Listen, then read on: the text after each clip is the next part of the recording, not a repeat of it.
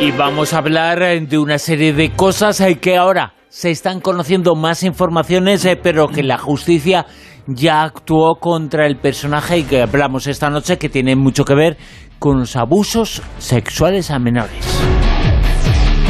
Fernando, en la, dinos.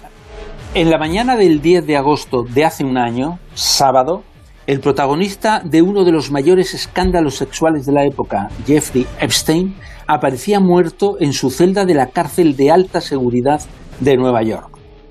Fue un suicidio, explicaron en un primer momento, versión que nadie ha desmentido. Había fallecido, para suerte de los implicados, el jefe de una red de prostitución con decenas de chicas, muchas estudiantes menores de edad, con las que mantenían relaciones sexuales y a las que entregaba a sus poderosos e influyentes amigos de Estados Unidos y el resto del mundo, entre los que se encontraba el presidente Trump, algunos de sus senadores, el príncipe de Inglaterra o un expresidente colombiano.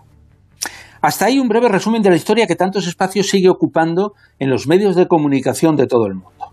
Algo así como la historia de una peligrosa mafia sexual para ricos, de la cual solo alcanzamos a conocer la punta del iceberg y que no pudo investigarse.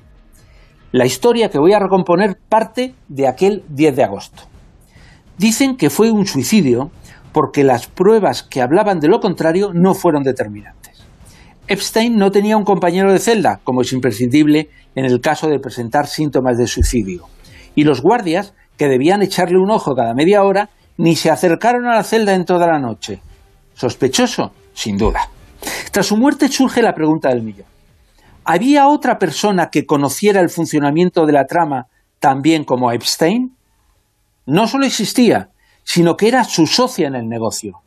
Ghislaine Maxwell, una mujer cercana a los 60, con el estilo, maneras y soltura de quien lleva toda su vida en la alta sociedad británica.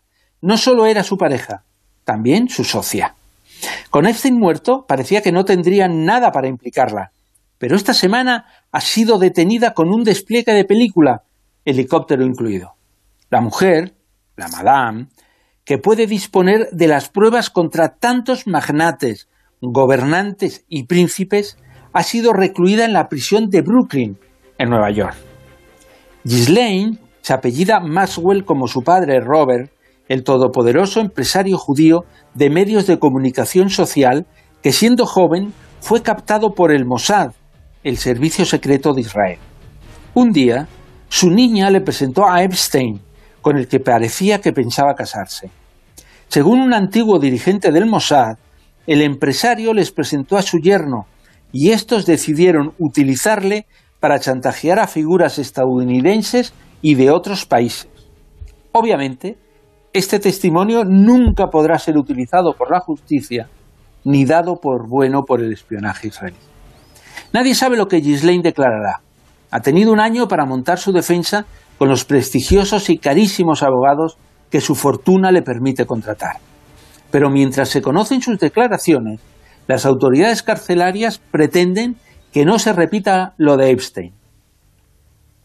A, Gis le han fabricado ropa de papel y no dispone de sábanas. Espero que no se suicide o que no la suiciden.